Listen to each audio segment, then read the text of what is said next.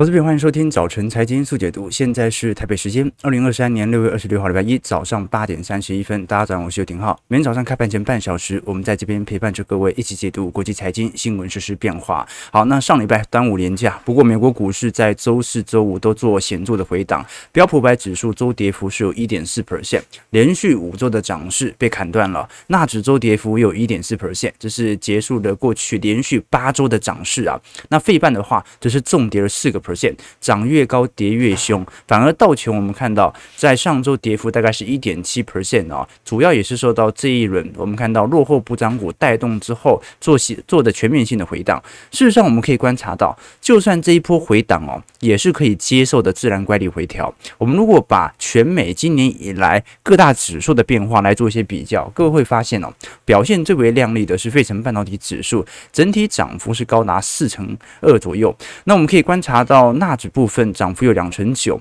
台北股市今年涨幅有两成哦，大概跟韩国股市差不多。标普百指指数今年涨幅有一成三，印度 Sensex 指数涨幅二点七 percent，上证涨二点六趴，道琼几乎没涨，涨幅一点七 percent。英国股市甚至收跌一点三 percent，新加坡海峡指数跌一点六趴。哦，新加坡海峡指数主要由金融股成分来组成，那我们都很清楚，今年是完全的做多科技股哦，呃，保守性的看待银行股的。一年港股的部分则是跌幅有六点二 percent，所以看得出来，首先本轮主要还是来自于科技股的乖离回档。联准会主席鲍尔在礼拜四，我们当时没直播，因为台北股市不开盘哦，在当时的国会听证上，其实已经表明了，目前。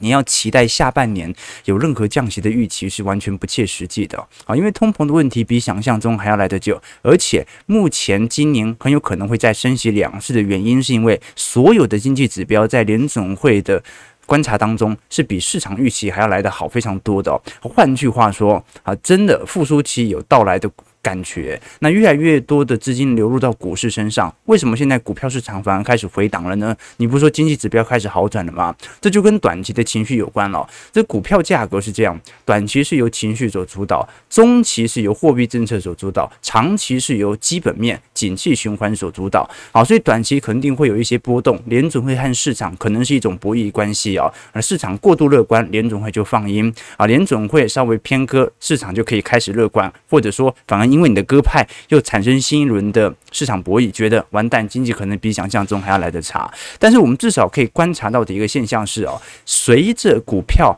嘎了接近三个季度。到现在，科技股的板块终于有非常显著的资金流出现象开始发酵了。我们可以观察到，上礼拜五个交易日，美国科技股板块的资金流出金额高达了二十亿美元，这个是过去十周以来的最大规模。那如果我们根据摩根大通所编撰的交易所公开数据表明哦，虽然上周美国股市科技股板块流出了二十亿哦，但是散户在整个标普百指数当中买了四十四亿的股票。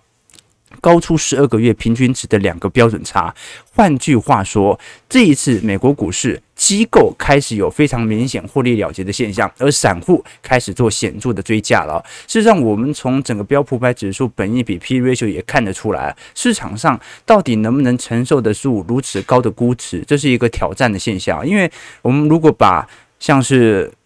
科技型相关的概念股，像是苹果、微软、Amazon、Google。辉达、特斯拉、Meta 这几只科技股的 P/E ratio 是高达了三十倍啊！你就算以过去以往，因为零八年以来这些尖牙五股啊、大型科技股五大天皇，本来它的本益比就比较高嘛，因为比较安全啊，所以反而市场上有更多的追加，平均本益比大概就二十四倍。现在三十倍仍然比过去的本益比高非常多。那第二点，剩下的标普百指数的四百九十三家公司平均。本益比也才十七倍，哎，标普其实已经算是蛮大的五百家公司哦，但是剩下的四百九十三家跟前面的七家比起来，这个 P ratio 还是接近差了一倍啊，对吧？一个是三十倍，一个是十七倍。换句话说，科技股的估值有没有涨过高的疑虑？短期内肯定是有的。那有两种方式让 P ratio 下滑，一种呢就把股价给卖下来，另外一种呢等待它的获利自然的上行。那我相信这两种角度在未来的第三季度都有可能发生。一波呢是有一波比较显著涨高之后的乖离修正，另外一波呢是获利好转，差不多也是现在这个时间点要发酵了吧？大家要想想啊，这个股价领先基本面六到九个月，全球股市什么时候筑底？去年十月了嘛。现在也差不多六到九个月了，如果现在还不好转，它的时间拖得越长，就会让人家越怀疑到底本轮的经济数据哦是否有符合过去历史的惯性啊？那至少我们可以观察到，至少联总会升息升到现在啊，的确成功的抑制了大宗资产的涨幅。但是从二二年三月份进入到升息循环之后，我们可以观察到联总会也已经升了五百个基点了。那讽刺的事情是，美股市现在是完全收复升息以来的跌幅喽。换句话说，去年三月份开始升息，然后股价开始一路的下跌，跌到。去年十月份，现在的涨幅已经把去年三月份的跌幅，所有跌幅给收敛掉了。所以目前来看，整个市场对于资产价格的炒作情绪啊，至少联总会的抑制效果并不是特别的强烈。我们只能说，首先是机构开始退场，而散户开始追价。我们其他指标来观察的，像是 CFTC。标普期货的未平仓量，我们可以观察到，已经连续四周的显著下滑了。前两周下滑幅度，你还不确定是不是顶多就是一个嘎空的嘎空手的这种呃被迫停损的迹象啊。但是在往前一周来做观察，你会发现呢，这一波的空单几乎有一半都已经快要平仓喽。换句话说，哦，过去你看到去年年底以来大量放空的这些散户啊，这一次真的被嘎到受不了了。今年五月份本来想要做最后一波，再做一次空单的建仓，结果这一次。啊，完全认输了，所以我们要观察一下空单如此的骤减，就说明有很多人现在正在接股票，这也是我们看到股价回调的最大的原因。股价永远跟市场情绪呈现高度反向关系。那什么样的迹象可以说明整个散户的大板块呢？如果我们把债券、股票、权益或者综合资产以及货币市场来做一个统整，各位就可以发现到，其实，在六月中旬这一波的转折点是非常显著的。我们可以观察到，一直在二零二三。三年的五月到六月啊，甚至现在快要到七月，你可以观观察到绿色区块，也就是货币市场，我们可以观察到金额是不断的进行放大的。换句话说，股票涨翻天。我还是要去存美元保单，去存定存，因为股价太贵，估值太高。这个是过去两个月市场的交易主基调，就是啊，现在先不要去管股票那些事情啊，经济衰退的风险可能会发生，股票扑朔迷离。重点是现在估值还这么高，你要买也不是现在买嘛。所以呢，我们可以观察到大量的资金并没有涌入到我们看到的股票资产，比如说你在六月七号那一周，甚至市场上还是进行股票资产的抛售，而转往货币型市场来进行。投送，可是你观察到，在上礼拜，货币型市场终于开始显著下滑了，而股票市场和债券市场反而资金有开始流入的现象。我们把 ICI 货币型基金市场的总资产来做观察，就可以发现到，其实真的有明显见顶下弯的迹象存在了。那换句话说，市场的。情绪和心态，其实在过去两周有明显的转变。我们从密西根大学的消费者信心指数以及当前金融状况指数来做观察，都有开始好转的现象。换句话说，因为密西根大学所做做的消费者信心指数调查，它本身是一种呃根据民众的心理行为的调查，它不一定隐含着经济数据好或坏，它是在调查你的预测，你对于前景的预测。那随着数据的好转，加上标普百指数空单在骤减。加上市场上已经不把钱持续的投入到货币型基金市场当中了，加上我们刚才所看到的啊，整体市场科技股板块机构在获利了结，散户在持续追加，看得出来新一波的转折点要逐步出现。那有没有可能成为新一波的套牢量呢？值得大家来多做一些留意了。至少这个趋势，我觉得算是蛮明显，开始逐步出现的。好了，那你说，那到目前为止啊，市场的看法到底合不合理呢？就是经济可能会进入到复苏期。而并不一定，并不一定是重度的深度衰退呢。其实市场的预估，我认为是合理的，但是太晚发现了。所以呢，即便在牛市氛围哦，它也不是一路扶摇直上的。你想想看，如果未来的股票进入到牛市氛围，进入到复苏期哦，每一个季度的涨幅都跟过去两个季度一模一样的话，好，那那下礼拜道琼要涨到多少点？台北股市一下就上了两万了嘛，所以不太可能是这种涨幅。我们真正值得观察的事情是哦，在牛市当中哦，肯定会有半信半疑的迹象。而市场一旦转化为全面乐观的时候，如果还没到扩张周期哦，肯定会有怪力回调，把筹码洗干净，重新的半信半疑，然后再度乐观，然后再重新的洗干净哦。那事实上，到底目前是不是往复苏节的方向走？我们从几项指标来观察。首先是花旗最新所公布的经济惊奇指标。那我们都跟投资朋友聊过，花旗金奇指数它隐含的是市场上的预期跟实体公布财报当中的落差，它不是单一指标的绝对好坏。换句话说，它的表现是在衡量你考出来的分数跟你当时预期的分数当中的落差。就算我预期你只会考二十分，你考二十五分还是很差，但是至少比预期来得高，那你一样股价会涨。我们可以观察到，如果是以美国，也就是红色线的花旗经济指数啊，其实在整个二三年的确开始有逐步好转的迹象存在，但是欧洲就表现没这么好了。那这也也是欧洲在本轮涨幅稍微落后于美国股市的主要原因。可是我们也可以观察到啊，你说今年经济会有有多好吗？如果我们把整个二二年的一季度跟二三年的一季度的经济实质增长率的年增率来做比较啊，基本上能够正增长的国家已经没有多少了，少数几个，像是印度啊，印尼是打平了，那像是巴西、墨西哥啊，或者呃香港，然后纽西兰等等，日本。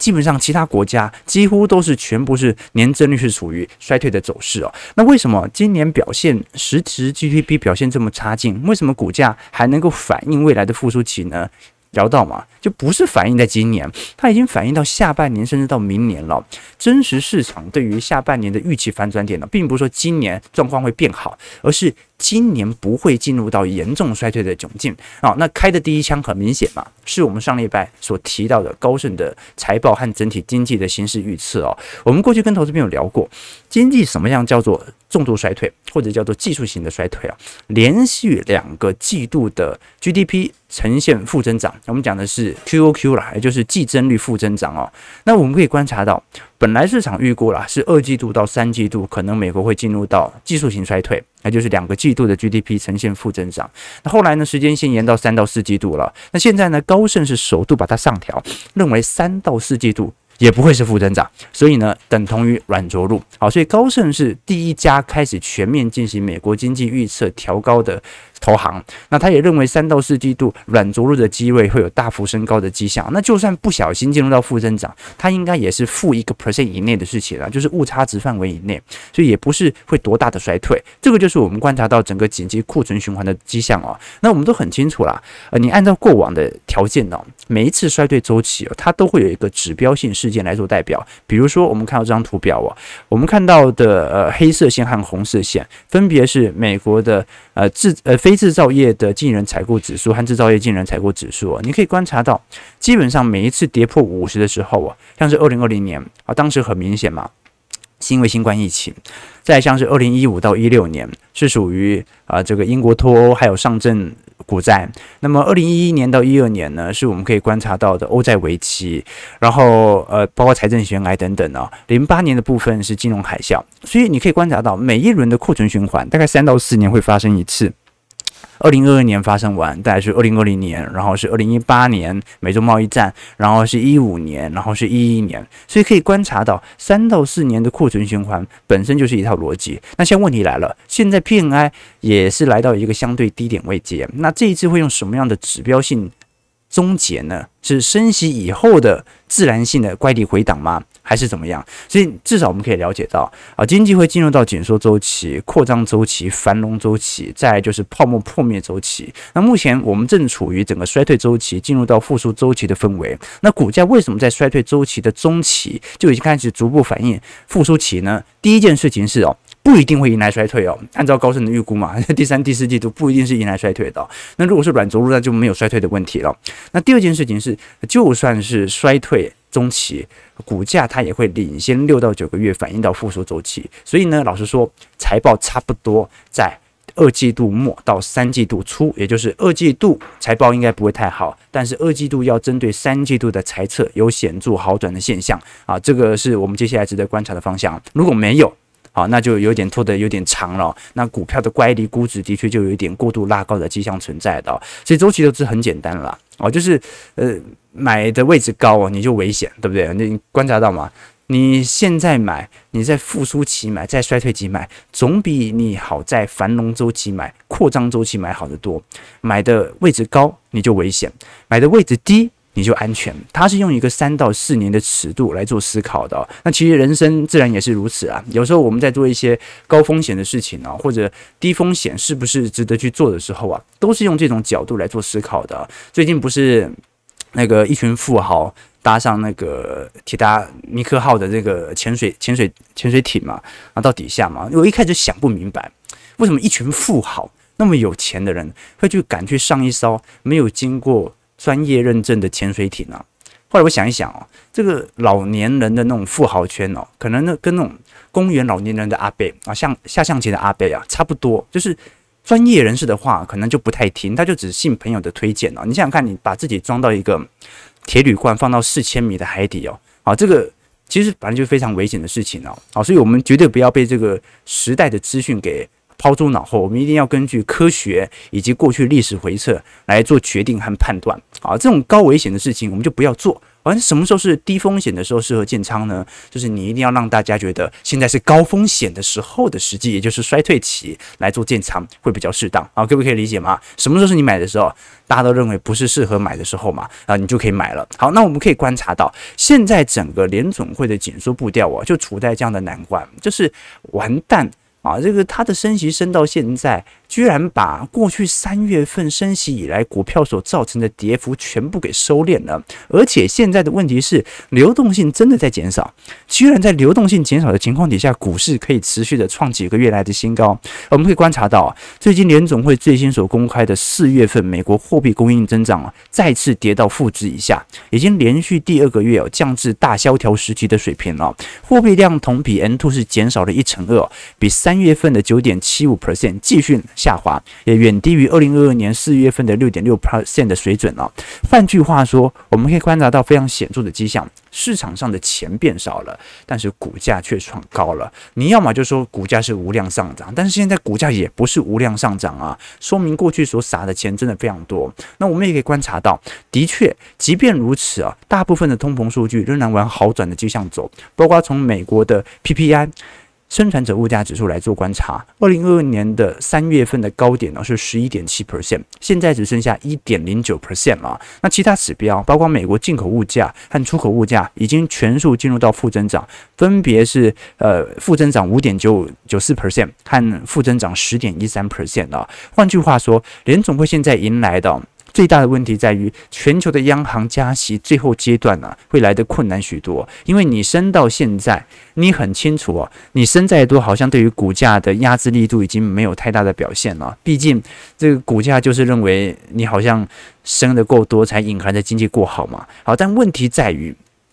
你再升下去，真正困难的是银行业，已经不是科技业了。所以，到底目前为止应不应该继续升呢？还是说让通膨自然的依循基期来做消退啊？我们可以观察到，至少就目前为止，美国的实质工资已经开始有显著转正的迹象了。换句话说，美国目前的工资哦，终于在上个月跑赢通膨了啊，跑赢通膨了，那就说明它的加息条件已经达到了一定的程度哦。但现在问题。最大的问题是什么呢？我们刚才聊到嘛，你看，第一，美国实质工资跑赢通膨，但是美国的房价最近开始有显著回升的迹象了。事实上，美国的房价中位数哦，在过去是的确有点反常、反才、反反常态的，那，因为高利率的确抑制了目前的购屋需求哦。房地产的交易量有非常显著的萎缩，但是最近美国房价却在量缩的情况底下开始持续的抬升，那房价也出现了环比转正的迹象存在哦。那有没有可能是因为美国有相当一部分人的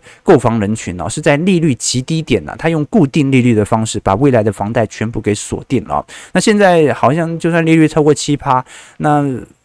对他来讲，因为他的购屋成本很便宜嘛。他还是可以想办法，呃，转价卖掉，然后不去购买新的房子。不过，到底谁会来接，这是一个大问题啊。我们可以观察到最有趣的现象就是，第一，租屋市场哦，它呈现非常明显的量缩迹象。可是我在脸书上也破文，大家也看到了，最近一周美国住宅建筑的 ETF 叫做 ITB，那这档 ETF 哦。呃，它已经重回到历史高点了，收复二零二一年年底以来的所有跌幅。我们看到它在二一年当时十二月份的高点下跌哦，最大跌幅是高达四成一，但现在从去年六月份的低点涨幅哦，已经高达六成九，呃，创了历史新高哦。所以美国联总会还在升息啊，这种房贷利率还保持在奇葩，三十年期房贷，但是美国的房屋 ETF 已经创了历史新高了。啊，这 那你到底说，到底是升息对于房市毫无抑制力度，还是对于房地产价格它已经提前反映到未来降息之后的表现呢？这个就是值得大家来多做一些留意和观察的方向了。或者说，升息啊，对于房市交易量有所压制，但是对于房价是没有压制的呢？这个值得大家来观察啊，包括我们最近从美国房屋建筑相关的 ETF 跟标普五百指数的估值比较起来看，也已经重返到二零二一年四月份以来的高点了，所以值得大家来多多一些留意哦。我个人认为哦，很有可能市场的情绪反转点就在这个现象哦，就是说，如果按照经济如此数据表现的强劲哦，那当然一部分是因为劳动力结构的稀缺啊，有没有可能导致的就是最后我们会看到？可能真的就是以后就走出了相对于低利率的环境，而走向新一轮的生产力的扩张格局呢？这个反而是值得这个大家来留意的，因为市场上对于未来的经济想象，老实说普遍还是蛮悲观的啦。好，但你越悲观，你就会观察到经济数据好像表现得越来越好哦。那就破的市场开始把自己的预期转向。所以我们其实过去几个月的推论呢，都在本月份开始有陆续出现的感觉。第一是市场的情绪开始追价。啊，市场的情绪开始反转，市场不像以前这么空了，而股价也开始做适度的修正。那第二点，市场一直认为年底要降息，年底要降息，但是你看到了，现在市场越越来越相信啊，年底不会降息，不会降息，而且可能要再升息。比如说，我们从最近整体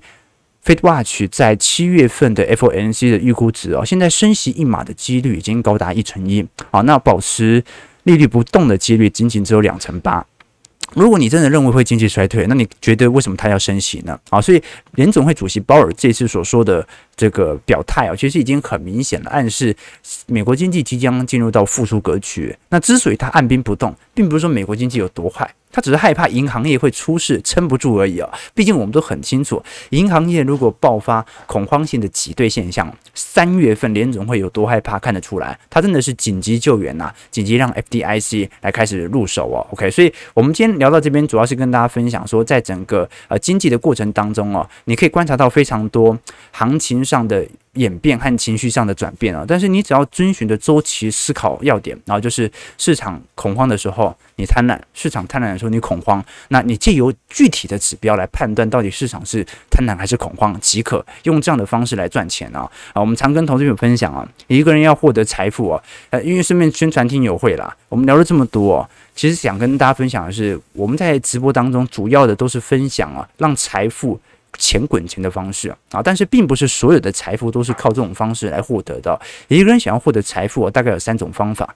好，第一种呢就是挣钱啊，就凭借自己的能力和时间来创造财富，然后去换取金钱。那这会牵扯到几个问题哦。第一个是你如何赚钱，这个是技术层面的问题。那第二个是你敢不敢赚这个钱，这个是心态层面的问题哦。大部分的人缺钱呢，本质上。多数都跟自己能力没有太大相关啦，主要跟财富的认知有关。啊，就有些人他可能会汲汲营营的啊，去忙这个忙那个啊，多赚一笔钱，多打一份工，但他少了对于金钱，也就是知识培养，对于本身能力的提升，才能够换取更多的金钱啊。那第二种，就是我们节目在帮大家的，啊，叫做钱滚钱，就是如何钱生钱，依照复利效果让自己的资产能够持续的增长。一个人的能力和时间是有限的啊，所以就算你再努力，你赚的钱。应该还是有限的，我说本业收入了，所以赚钱并不是一个最好的方法。当你赚到钱之后啊，如何用投资的方式啊，让自己能够在低风险的状态底下获得更多的报酬收入，这个就叫做投资。那第三种啊，叫做值钱啊，这个才是我认为对于金钱最正确的理解啊。值钱就是钱愿意来找你，钱钱愿意借给你。人家拥有的资源愿意给你用，那本身呢，你就必须要打造成自己是一个值钱的特质，成为一个值钱的人，就代表着你真正的财富自由哦，就是你本身呐、啊、拥有着极大的能力，不管怎么样，你永远随时想赚到钱都可以赚到钱的这种能力哦。所以啊，赚钱、钱滚钱，还让自己值钱，这是特别重要的。那我们节目最重要的就是两个要点，第一个呢，就是帮助你的资产的复利增长。钱滚钱能力能够增加。那第二点呢，是希望借由我们的节目，能够让大家获取更多的宏观经济的知识，或者不同的思考点，让自己值钱，提升自己的专业能力。好，所以我们再宣传一下，本周六哦，就是我们财经号角啊，这个七月一号晚，礼拜六晚上八点钟的听友会了。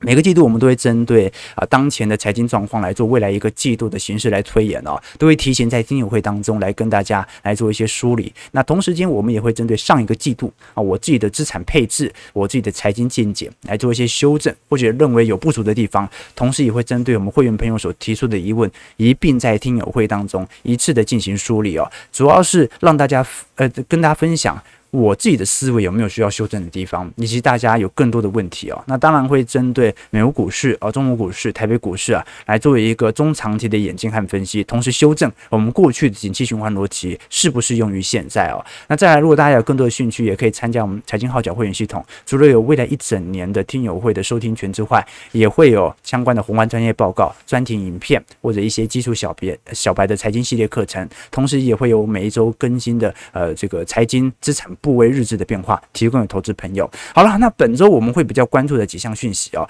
第一个就礼拜五公布的 PCE 数据哦，我们都很清楚啊，CPI 是在下滑了，但是尤其在核心 PCE 的部分哦，下滑幅度还是非常缓慢。那这跟经济的复苏也有关啦。五月的 PCE 哦，有没有可能从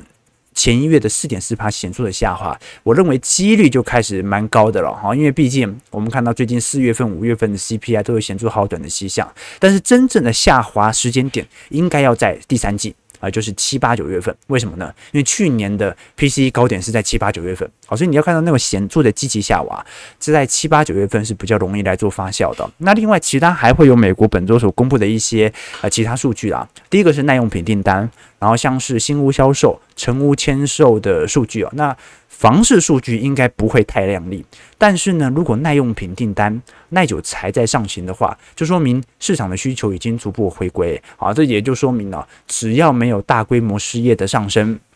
该买的还是得买了。就算通膨很高，那就可以帮助经济能够成功的软着陆哦。最后是 Q1 GDP 的终值。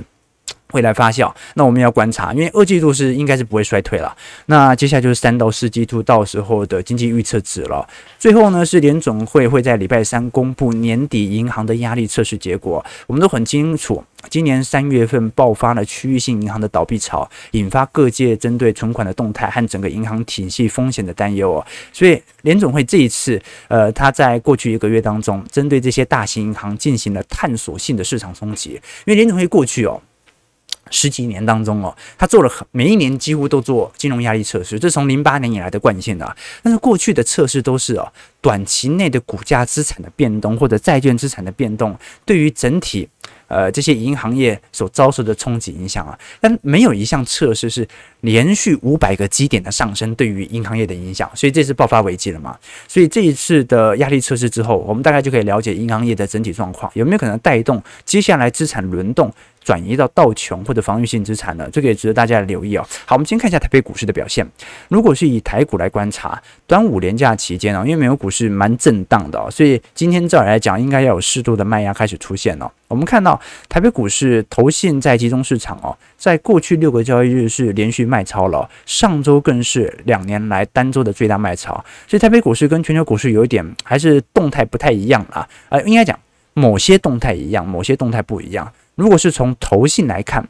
纯投信啊，我们讲主动型基金，它如果在卖超，蛮符合美国股市现在机构在出脱的惯性。可是我们都很清楚哦，这个台北股市的投信呢，已经逐步变成 ETF 的买卖超名单了。所以其实投信某种程度已经代表着台北股市散户了。所以上两上礼拜我们看到投信已经连续六天来卖超，说明啊，不管是中长期投资人还是基金经理人的确是有节钱的结账的压力哦。那中小型散户目前反而是有一点回归的感觉。我们从外资角度来看，外资上礼拜是蛮保守的，没有什么太大的动态和变化。可是如果从小台啊，上礼拜二、礼拜三其实已经开始转为多单了。换句话说，小台开始追多了。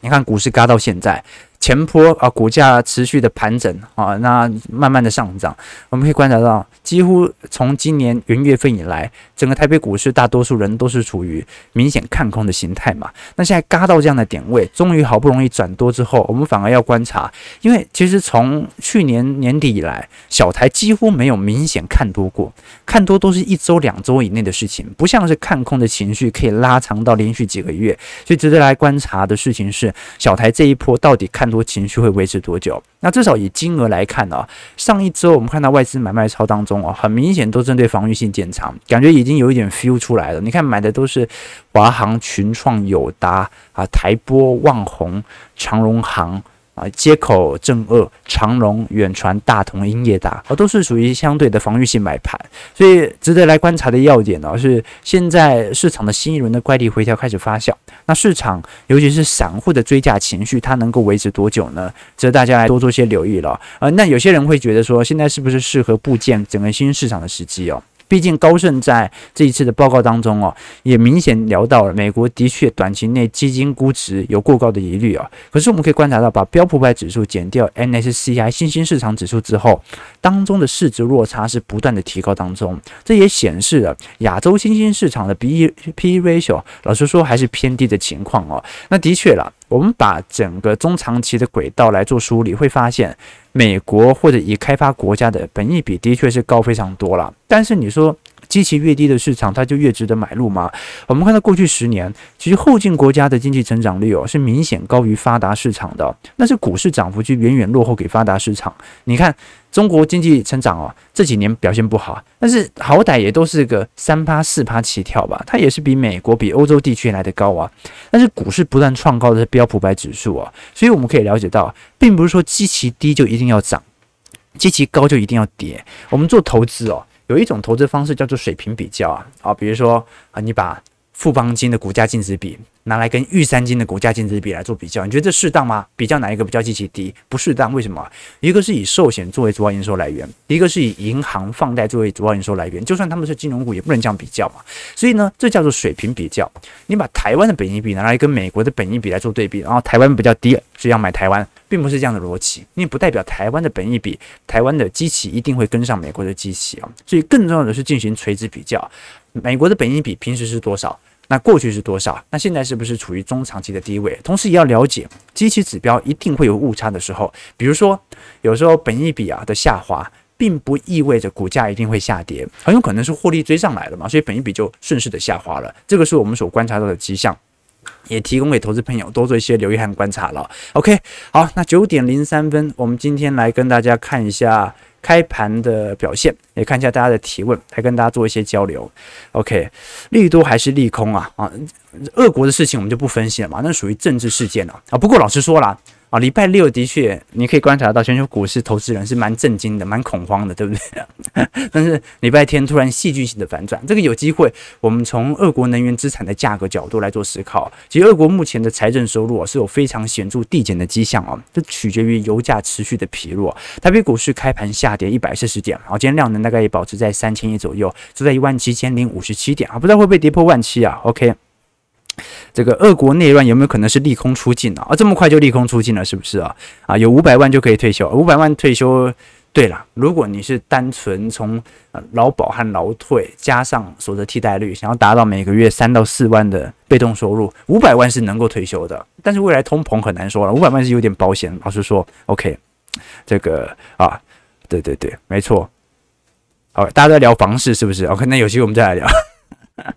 台北股市只要站稳一万五，就是回升牛市啊！这你就用底底高的氛围和看法。OK，我们稍微今天就主要稍微梳理一下整个全球股市的概况哦，加上联总会在本周所出炉的公布数据哦，至少我觉得这个情绪反转点呢，已经有开始逐步发酵的感觉。那当然。越发酵，如果股市真的有一波比较怪异的回档，到底复苏期值不值得来做一个中长期部件？我们就在听友会来跟大家做做一些分析和分享了。听友投资朋友，如果有兴趣的话，可以点选我们底下听友会的参考链接，或者我们会员系统。听友投资朋友，我们就明天早上八点半早晨财经速解读再相见。祝各位投资朋友开盘顺利，操盘愉快。